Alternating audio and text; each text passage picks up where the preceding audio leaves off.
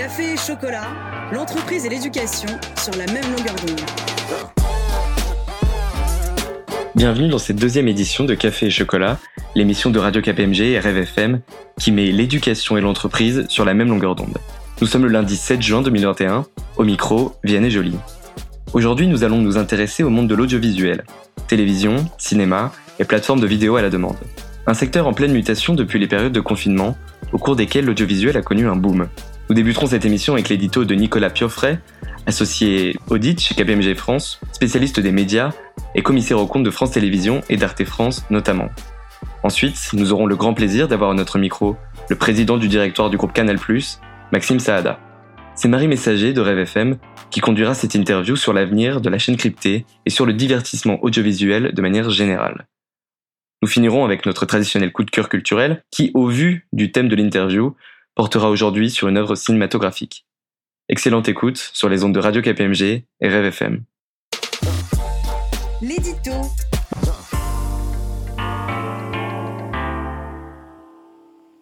TF1 et M6 ont annoncé un mariage inédit en France. Warner Media et Discovery se rapprochent. Amazon s'offre le studio de production MGM pour 8,5 milliards de dollars. Indéniablement, le secteur des médias a une actualité riche, avec des opérations de consolidation qui se multiplient à l'envi. Aujourd'hui, rien ne semble arrêter les plateformes à l'échelle mondiale. La course à la taille est un enjeu désormais planétaire. L'offre est abondante, les compétiteurs mondiaux plus nombreux et les spectateurs plus exigeants. En outre, si la crise sanitaire a pesé sur les acteurs médias, elle a surtout accéléré des tendances déjà observées. La transition numérique continue de bouleverser la consommation audiovisuelle qui s'oriente vers toujours plus d'écrans, PC, tablettes, smartphones, et des contenus délinéarisés. Dans le même temps, les budgets publicitaires dans les médias non numériques se réduisent. Le public consomme de plus en plus de contenu pour s'informer et surtout se divertir. Dans ce contexte, les acteurs médias cherchent à enrichir leurs offres en ciblant mieux leur public, en créant de nouveaux formats ou en développant leur plateforme. Tout ceci pour attirer de nouveaux clients, les fidéliser et surtout se différencier de la concurrence. Exister dans un tel environnement nécessite une stratégie de prix lisible et cohérente avec les investissements effectués. En France, il est vrai que les acteurs des médias peuvent s'appuyer sur une création dynamique et de qualité, grâce notamment aux nombreuses aides publiques. La réglementation du marché participe également à rééquilibrer les règles du jeu, puisque la directive européenne relative à la fourniture de services de médias audiovisuels dite directive SMA, impose maintenant aux plateformes comme Netflix d'investir une part de leurs revenus locaux dans la production de contenu. Pour sa part, Canal+ a défini une stratégie ambitieuse pour regagner des abonnés. En signant des accords de distribution avec Netflix, Disney+ ou Beansport, la marque se relance sur ses deux piliers, la fiction et le sport.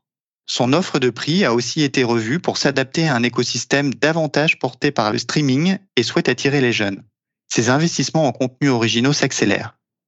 Si la télévision traditionnelle est menacée à moyen terme, le modèle de Canal+, axé sur les plateformes et les abonnements en France et à l'international, semble avoir de beaux jours devant lui. Maxime Saada, PDG de Canal+, nous éclaire sur la stratégie de son groupe et l'évolution du monde du divertissement dans un environnement volatile et très concurrentiel. L'interview.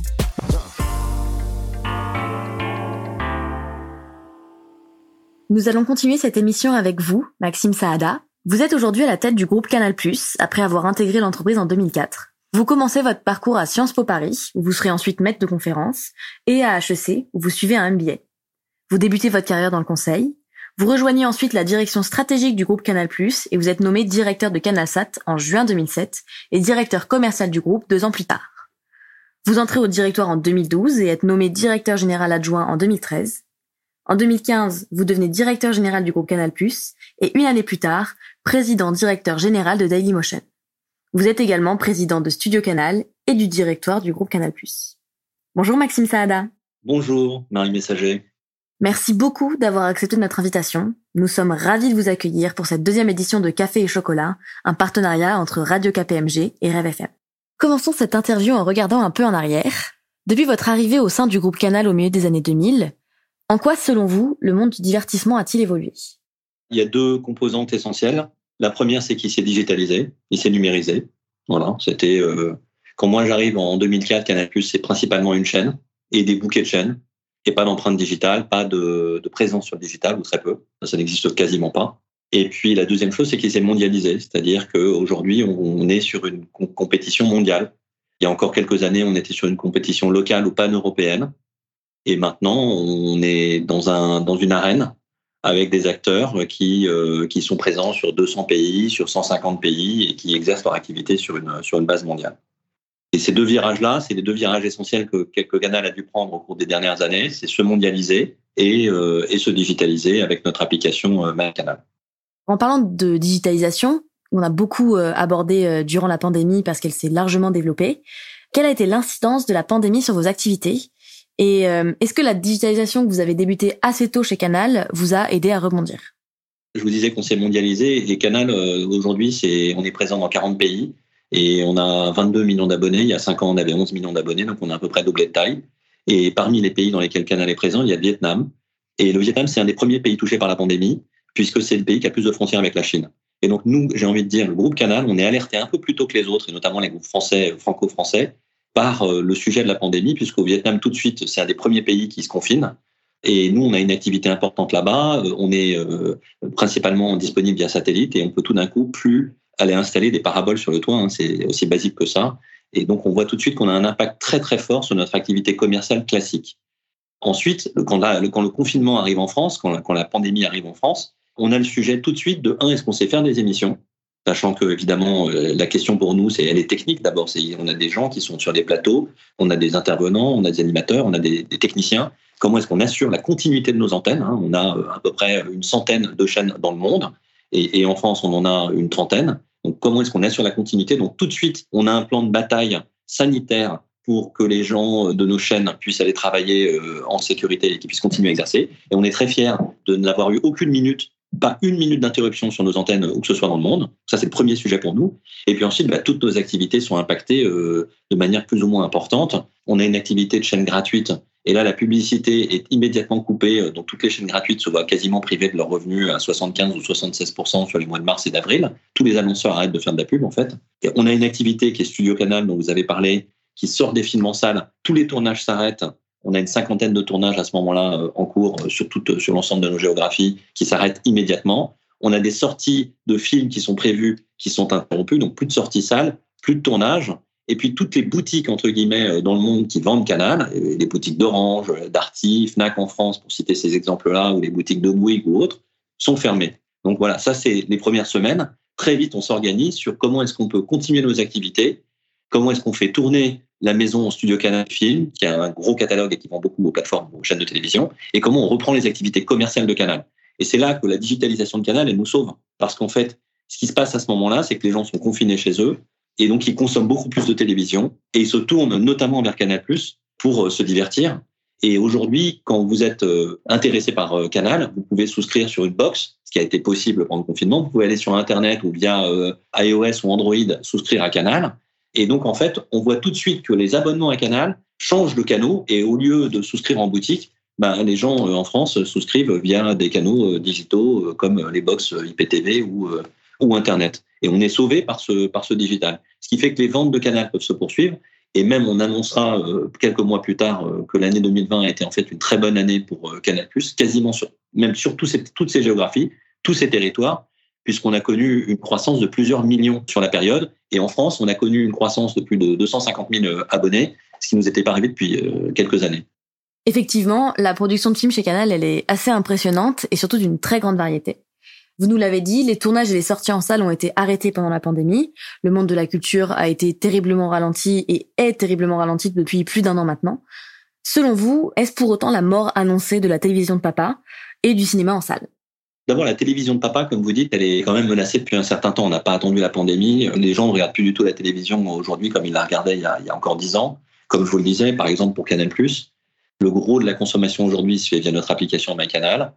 On a, quand on lance une série euh, ou quand on diffuse des films, à peu près 20% de la consommation qui se fait sur la chaîne et 80% qui se fait en délinéarisé sur, euh, MyCanal. Donc la consommation, la télévision de papa, comme vous dites, elle a déjà pas mal changé.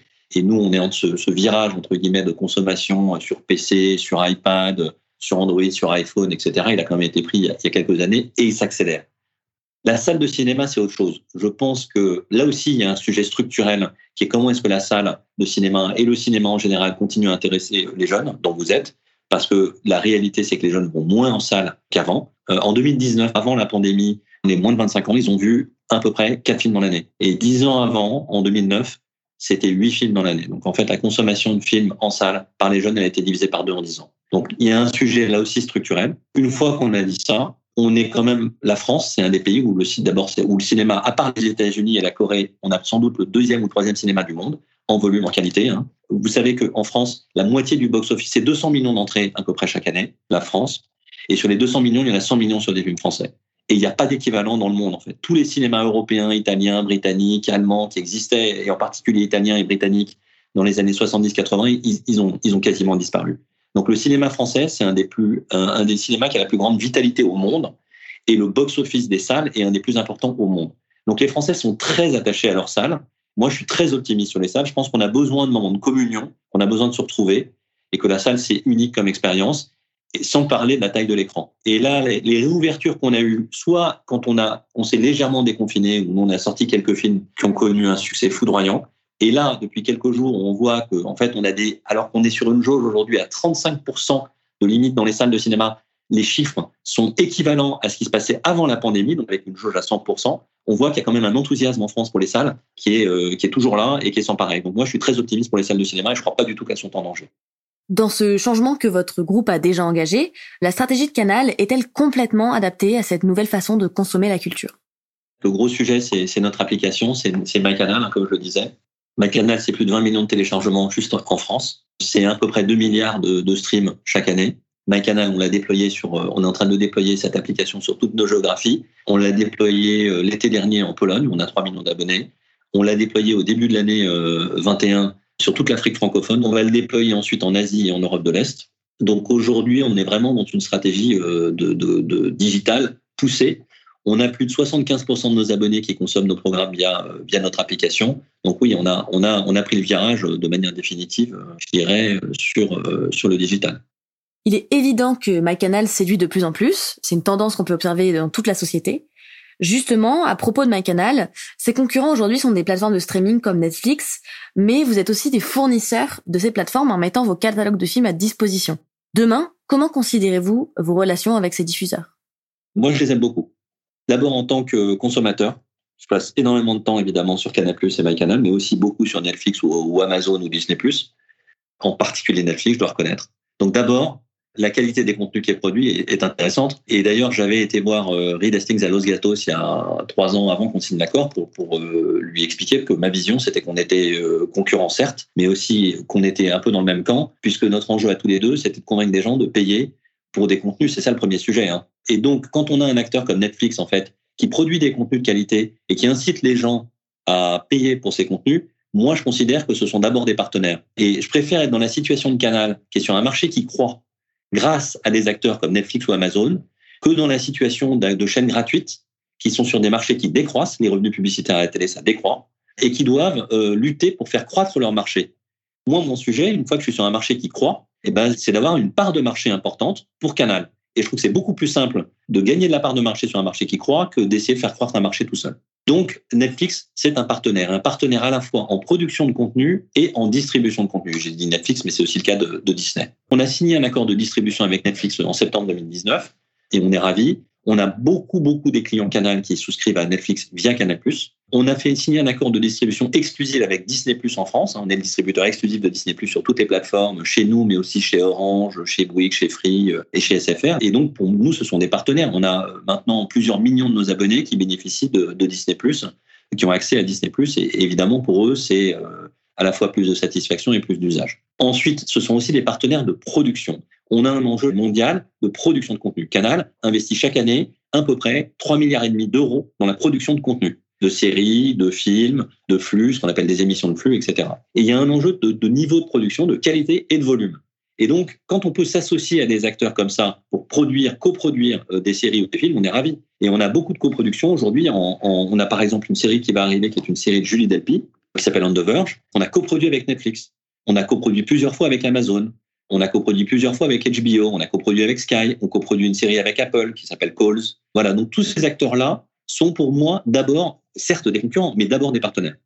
Donc un jeu subtil euh, se joue donc avec vos concurrents, qui sont aussi vos partenaires. Autre question importante, est-ce que pour vous la chronologie des médias a encore du sens aujourd'hui?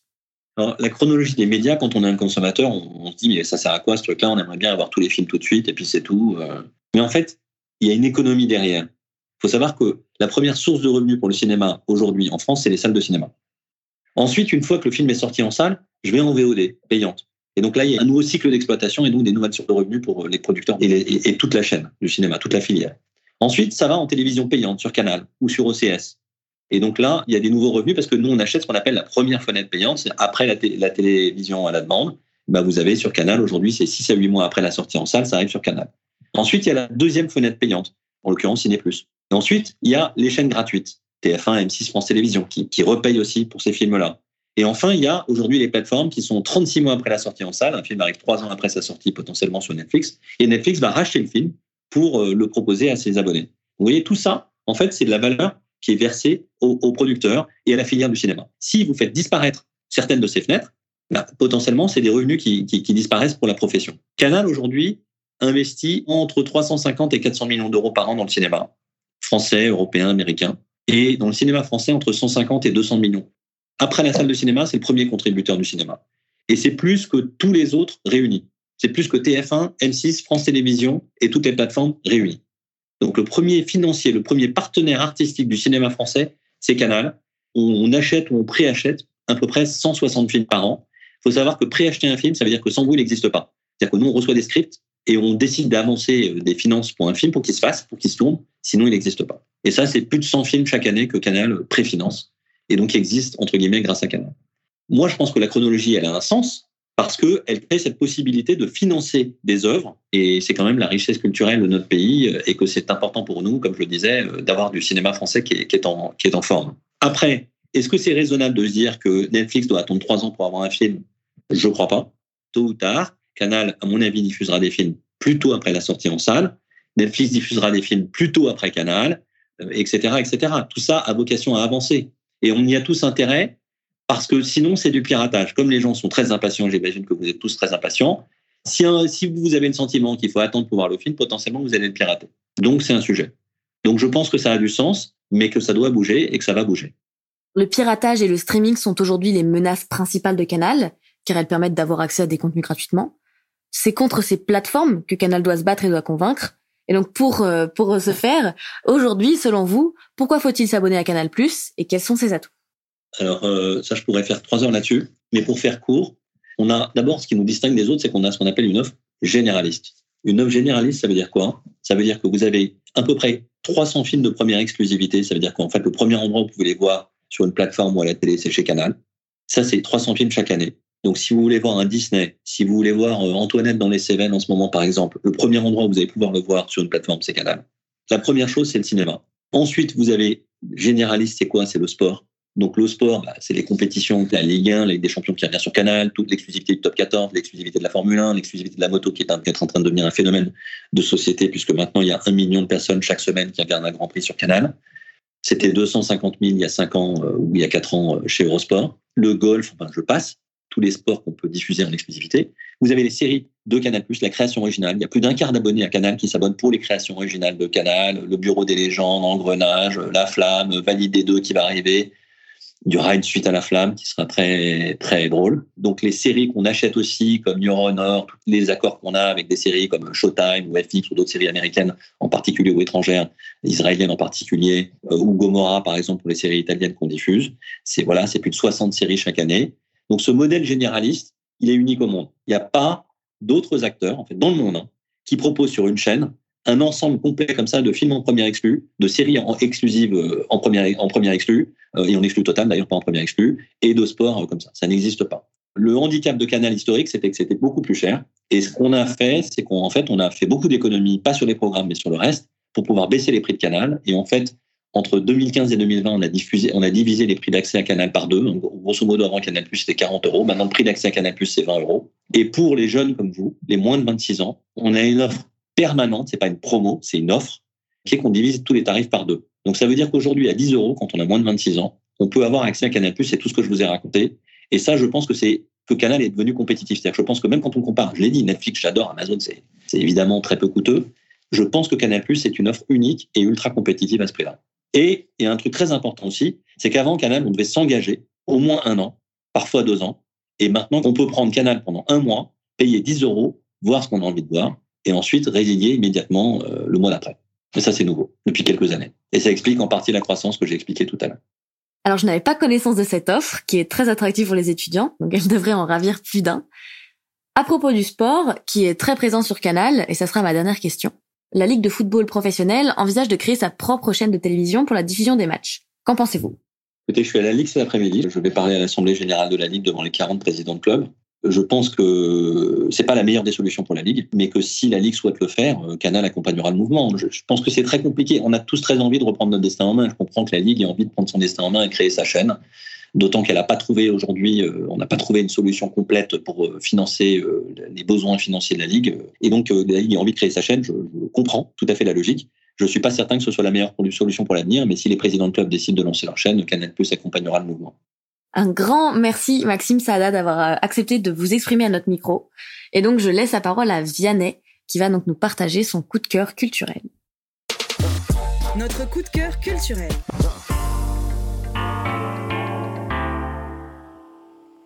La recommandation culturelle de cette émission est une comédie française récente dont le succès fut important et la qualité au rendez-vous. Réalisé par Nicolas Bedos, le film La Belle Époque retrace l'histoire dont le thème pourrait sembler éculé, le voyage dans le temps. Sauf que ce dernier est réaliste cette fois. L'entreprise Les Voyageurs du Temps propose à ses clients, contre une somme d'argent importante, de faire revivre des périodes de l'histoire en convoquant acteurs, décors et costumes de l'époque en question. Le client est alors convié parmi les autres comédiens. L'un des clients, Victor, rêve de revivre 1972, l'année de sa rencontre avec sa femme. Cette belle époque où il ne déprimait pas et trouvait encore du sens à la vie. Encadré par une régie, ce film dans le film se tourne dans des studios où toutes les époques se côtoient, du Moyen Âge à la Seconde Guerre mondiale, en passant par le XIXe siècle. Dès lors, inspiré par les souvenirs du personnage principal, le passé ressurgit, prend forme et bluffe Victor. Ce jadis artificiel peut néanmoins se révéler comme un piège dans lequel le client tombe et dont il ne veut plus sortir. Le passé se transforme en drogue pour celui qui a voulu le faire ressurgir. Ce film est d'actualité à une époque où l'avenir reste incertain et le présent morose. Le paradis réside donc dans le passé, quand les visages n'étaient pas masqués, les lieux de vie ouverts et la socialisation plus aisée. Mais le film prévient finalement qu'il faut se garder d'idéaliser le passé au risque d'en être aliéné. Césarisé à plusieurs reprises pour le meilleur scénario original, les décors et pour Fanny Ardant comme meilleure actrice dans un second rôle, cette comédie dramatique est diffusée actuellement sur MyCanal. Et vous, dans quelle époque aimeriez-vous vous perdre?